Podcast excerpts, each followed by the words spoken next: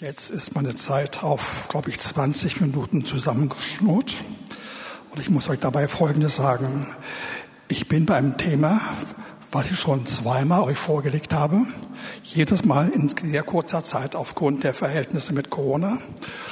Und diesmal ist es mir so gegangen, das war ein Thema, von dem ich sagen könnte, es hat mich in den letzten sechs Monaten so gesegnet und aufgebaut und aber auch gestresst mit so vielen Herausforderungen, dass es für mich eine recht schwierige Zeit war. Und obendrein habe ich heute Nacht, gestern Abend und heute Morgen erlebt, wie mein ganzes Konzept vom Heiligen Geist auseinandergenommen worden ist und ich alles umdrehen musste.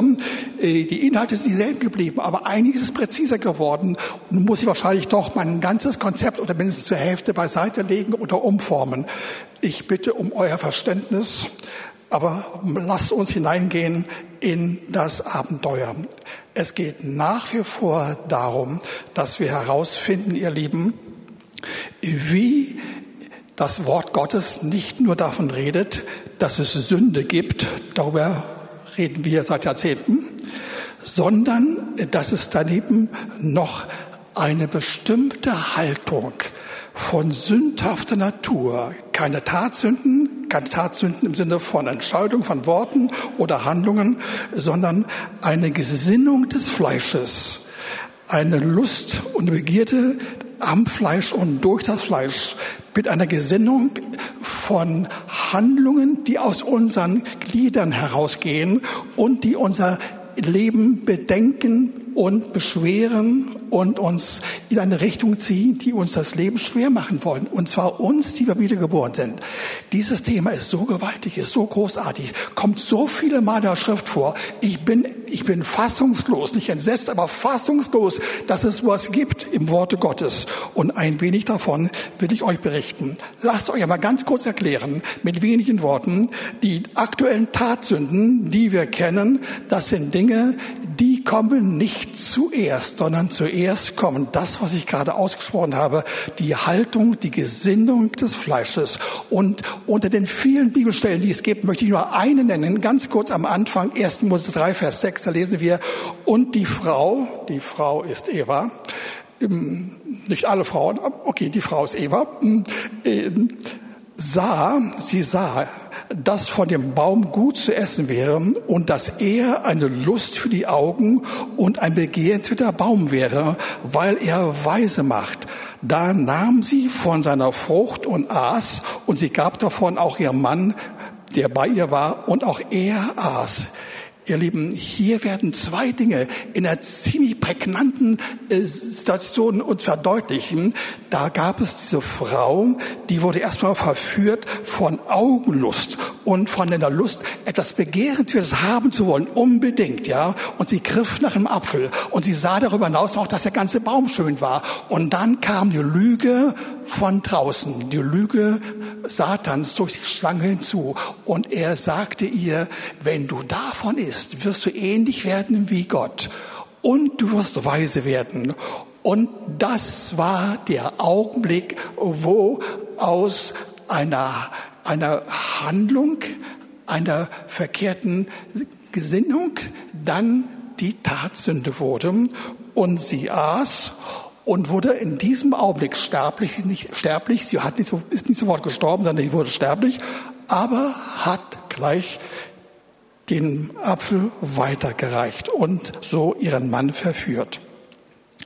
Wenn wir über die Windung äh, dieser Tatsünde einmal ganz kurz zusammenfassend äh, das uns vor Augen führen, wie es da, worum es dabei geht, hören wir Folgendes und sehen wir Folgendes. Erstens Erkennen der Schuld, dann zweitens Bekennen der Schuld, dann Wissen von der Möglichkeit der Vergebung, die uns gegeben wird, weil das Wort es uns sagt, dann Empfangen der Vergebung, dann Annahme dieser Gnade durch eine Äußerung, eine Entscheidung, das gehört mir, ich darf es nehmen, ich beanspruche das und dann schließlich ein sofortiges Erleben der Entlastung und ein Danken dafür. Bei der Überwindung des Fleisches in uns äh, der Werke, der Lust des Fleisches, sieht es ein wenig ähnlich aus, aber nicht durchgehend so. Wir lesen im 2. Korinther 3, Vers 17, der Herr aber ist der Geist und wo der Geist des Herrn ist, da ist Freiheit. Und Jesus und der Heilige Geist werden also hier gemeinsam dargestellt. Jesus, der Herr und der Geist, beide sind tätig. Beides tätig. Nicht nur der Herr, nicht nur der Heilige Geist, beide sind tätig. Und das wird dann im weiteren Ablauf hier besprochen was ich jetzt beiseite tun muss aufgrund der Zeit.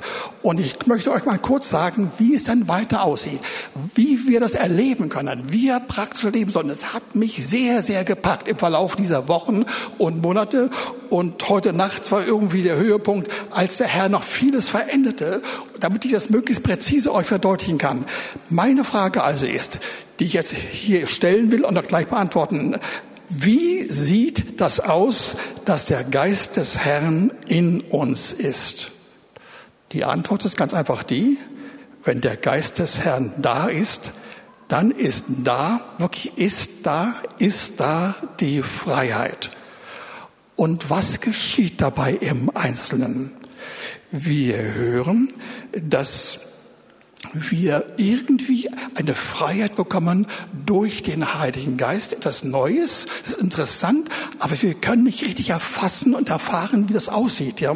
Wir kommen ja noch von Schwierigkeiten hier, wir kommen heraus aus Schwierigkeiten, aus Nöten, die wir vielleicht haben als Nachfolger Jesu, erleben wir, dass es immer wieder bestimmte chronische, charakterliche Schwierigkeiten und Mängel und Einbußen in uns gibt und die werden wir einfach nicht los. Sie kommen immer wieder, die kommen immer wieder. Zwischendurch haben wir Hochzeiten, aber danach werden wir runtergezogen. Und also wir sehen, da muss etwas noch geschehen. Und ein nächster Punkt ist an der, dass wir genau erkennen, was das Wort sagt. Erst einmal nur in der Erkenntnis. Und dies ist schon wichtig. Wir müssen ganz klar erkennen, was das Wort sagt. In Römer 8, Vers 3, da lese ich nur den zweiten Teil aus Zeitgründen, heißt es, der Vater hat seinen Sohn gesandt in der gleichen Gestalt wie das Fleisch der Sünde. Erstmal bis dahin. Der Vater hat dafür gesorgt, dass der Sohn, der ewige Sohn im Himmel Mensch wurde und hat eine Natur bekommen, auch eine Fleischlichkeit gemäß unserem Fleisch, unseren Gebeinen, unserer Morphologie unseres Körpers hat er. Er hat noch keine Sünde gehabt, aber er hat die Sünde übernommen, und zwar die Sünde von Taten und auch der Haltung, der Gesinnung des Fleisches, als er zum Kreuz hochging und am Kreuz hing und auf sich genommen hat. Und da heißt es weiter, in der gleichen Gestalt wie der Sünde und um der Sünde willen. Noch einmal, er sandte seinen Sohn in der gleichen Gestalt wie das Fleisch der Sünde und um der Sünde willen. Und indem er die Sünde im Fleisch verurteilte. Hör zu. Jesus hat am Kreuz zwei Dinge getan. Nicht nur die Sünde, wie es uns bekannt ist, darüber rede ich jetzt kein Wort mehr, obwohl sie hässlich ist, ja, sondern auch äh, das, was hier, was hier steht, nämlich die Sünde im Fleisch oder die, ja, die Sünde in den Gebeinen oder in den äh, Gliedern, wie es an anderer Stelle heißt. Im zweiten Satzteil wird also hier beschrieben, und zwar erstmal nur im Sinne einer was lehrmäßigen Darstellung, eine Art Grundlage, wie es weitergehen könnte. Das ist aber noch nicht der Durchbruch. Das ist ja der, der Weg dorthin. Und wie es denn weitergeht, das wird jetzt im entscheidenden Punkt gesagt. Ja? Wir lesen in Römer 8, 6b, das Trachten oder auch Gesinnung des Fleisches ist Tod, das Trachten des Geistes ist Leben und Frieden. Ihr Lieben, wenn wir erkannt haben, aufgrund dessen, was der Heilige Geist uns gezeigt hat, wo an, an welchen Stellen bestimmte charakterliche, chronische, gewohnheitsmäßige Zwänge und Einbußen und Probleme vorhanden sind. Und wenn wir erkannt haben, wir werden das einfach nicht los, Das ist der Punkt, wo der Herr eingreift, ihr Lieben. Dann will er Folgendes tun.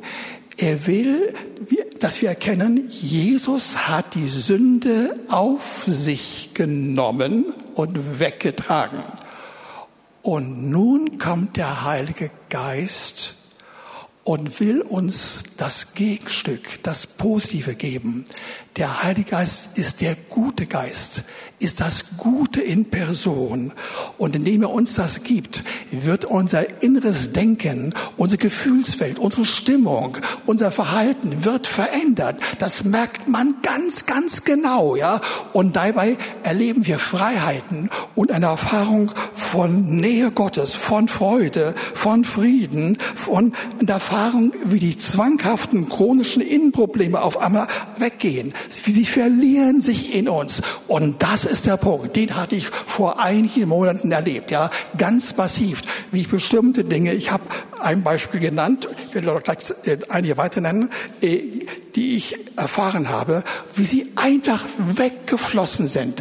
Und zwar in der Weise, ihr Lieben, äh, dass ich einmal die, diese Sünde der Tatsünden, dazu muss ich noch sagen, die Tatsünden kommen immer nach den Werken des Fleisches nach der Gesinnung des Fleisches. Erst kommt die Gesinnung des Fleisches, die ist so quasi durchgehend vorhanden, mit ganz bestimmten Erscheinungsformen und Auswüchsen, jeweils typisch für uns, ja. Ich könnte vielleicht noch ähm, einige nennen. Ich habe sie auch irgendwo. Ich habe sie irgendwo. Ja. Erstmal finden wir sie in, aha, hier ist es, finden wir sie in Römer 5, in den Versen 19 folgender offenbar sind die Werke des Fleisches, es kommen einige harte äh, Dinge deftige Dinge, Ehebruch, Unzucht, Unreinheit, Zügellosigkeit, Götzendienst, Zauberei, Feindschaft und dann kommen die mehr zivilen, typischen Dinge in unserer Breitengrade.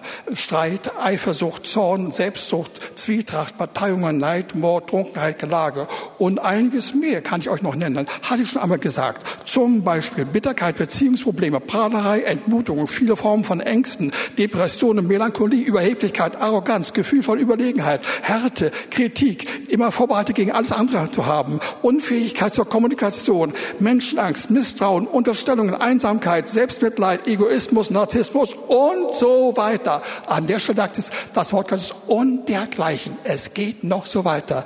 Ihr Lieben, darum geht es, um diese Dinge oder ähnliche Dinge. Du mögest vielleicht diese nicht haben, aber du hast sie in dir und der Herr will dich freisetzen. Er will dich freisetzen. Komme ich nun zurück zu dem Punkt, den ich euch verdeutlichen will. Irgendwo steht es in meinem Manuskript. Okay. Wenn wir zum Heiligen Geist gegangen sind und sagen, Heiliger Geist, ich habe die, die Sünde, auch die Sünde des Fleisches abgegeben an dich, dann kommt der Heilige Geist zu dir, wenn du ihn einlädst und sagt, ich komme zu dich, in dich hinein. Ich will in dir sein und dich umgeben. Und dann sollst du eine neue Gesinnung bekommen, ein neues Denken. Das nennt die Bibel das Denken und die Gesinnung des Geistes. Die, das Denken des Fleisches ist tot, die neue Gesinnung ist Leben und Frieden.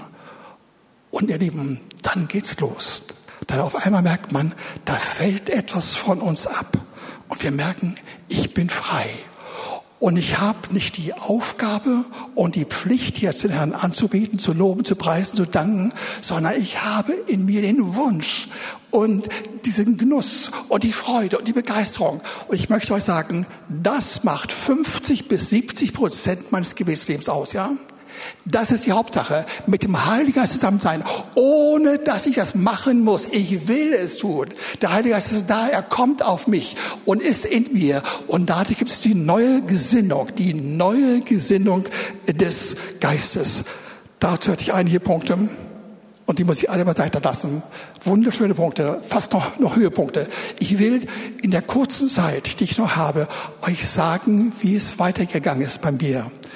Ich habe erlebt, dass der Herr zu mir gesprochen hat und gesagt hat, Vollfahrt, da gibt es einige Dinge, die hast du dein Leben lang schon mit dir herumgeschleppt, die hat kaum einer gesehen, die sind kultiviert worden, ich weiß, du warst bei mir, das viel gebetet, ich konnte einiges tun.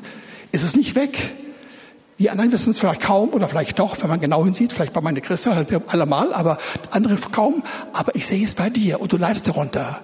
Nämlich, äh, dass du Mühe hast, äh, ausgeschlossen zu sein, abgewiesen zu sein, nicht anerkannt worden zu sein. Dann kommt in dir so Selbstmitleid hoch. Äh, jemand, der übersehen wird, gegen den man ist. All das kommt in mir hoch. Nicht sehr massiv, aber es war da. Ich sagte, ja, ja, das stimmt. Es stimmt wirklich. Seit vielen Jahren, Jahrzehnten kenne ich das, ja.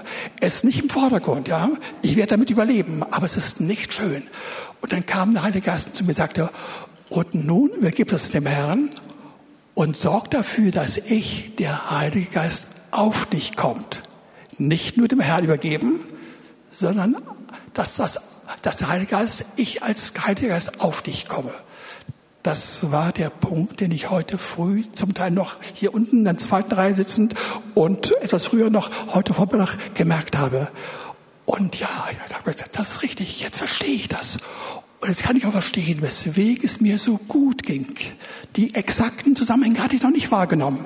Aber heute weiß ich, an den Herrn abgeben und vom Heiligen Geist das Neue, das Gute, das Schöne, den Frieden, die Liebe, die Herrlichkeit, die Gegenwart und so weiter. All das, was in, äh, in Galater 5, Vers 22 steht, ja.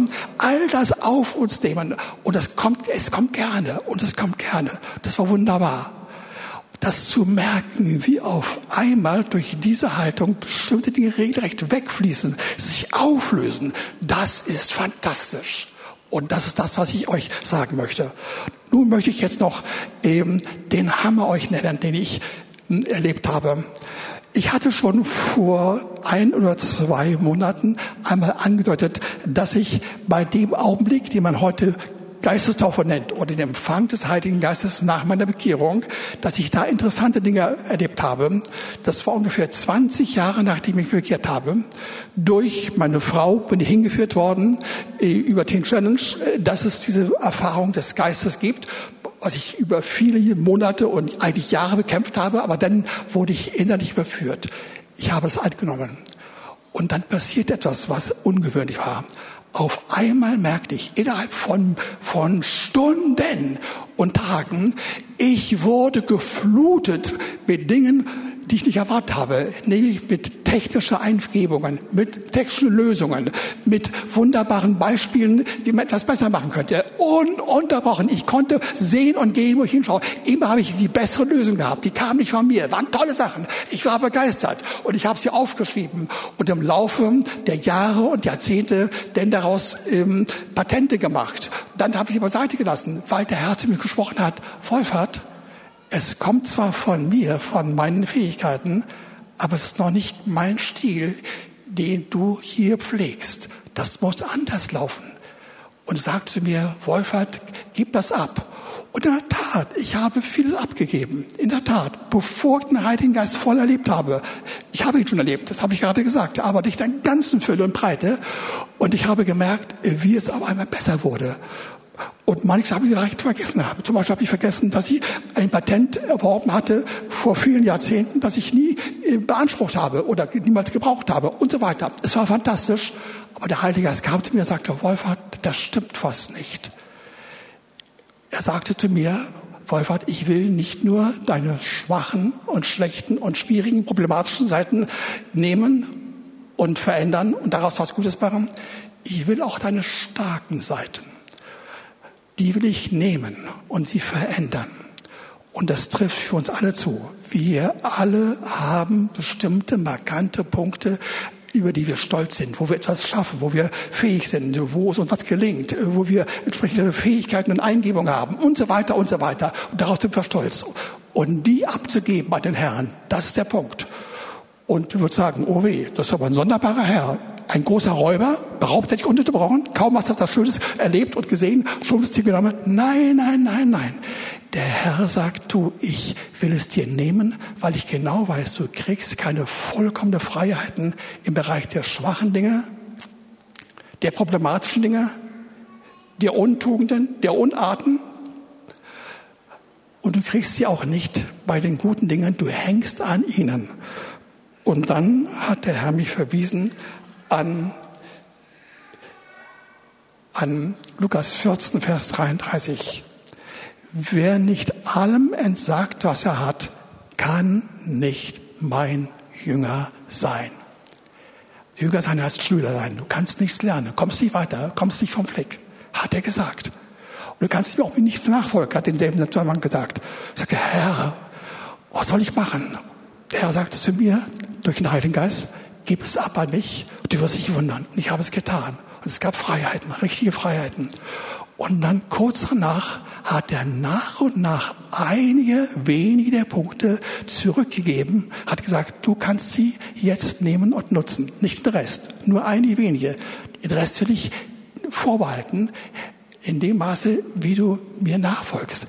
Und ich habe erlebt, wie dann der Friede Gottes, Gottes und seine Freude und seine Kräfte und der Segen in jeder Hinsicht kommen, gekommen ist. Und das wollte ich auch vermitteln in der Kurzfassung mit vielen Auslassungen, die in meinem Konzept sind. Ich will euch sagen, der Heilige Geist ist kein Räuber. Er ist nicht gegen dich. Er ist voll von Guten, voll von Segnen, Segnungen, die er für uns parat hat, wenn wir das alte Material, das scheinbar Gute, mit dem wir stolz sind, hochfieren gehen, Mittelpunkt sein wollen, besser sein wollen als die anderen. Er will uns das nehmen und erst recht das andere nehmen, um dann uns wirklich das Gute zu geben, voller Freude, voller Segen. Und das ist der Lebensstil, der uns gegeben ist. Wir sollen durch den Heiligen Geist, ohne Anstrengung, mit Freude, mit seinen Segen erleben, wie wir in neue Freiheiten kommen und neue Ideen bekommen und neue Einsichten bekommen. All das ist gemeint. Unser Herr ist wunderbar. Amen. Amen. Amen. Amen. Amen. Ein Gebet, ein Gebet. Meine liebe, meine liebe Christa hat etwas überzogen. Jetzt überziehe ich um, um 20 Sekunden. Lieber Herr, ich danke dir für diese Gemeinde, die das ergreifen wird. Ich danke dir für das, was du vorhast. Du bist ein segnender Heiliger Geist. Du holst alles von Jesus und gibst es uns und wir dürfen es genießen in voller Freiheit, mit großer Freude, mit großem Genuss und mit großem Segen. Und dafür preisen wir dich. Amen.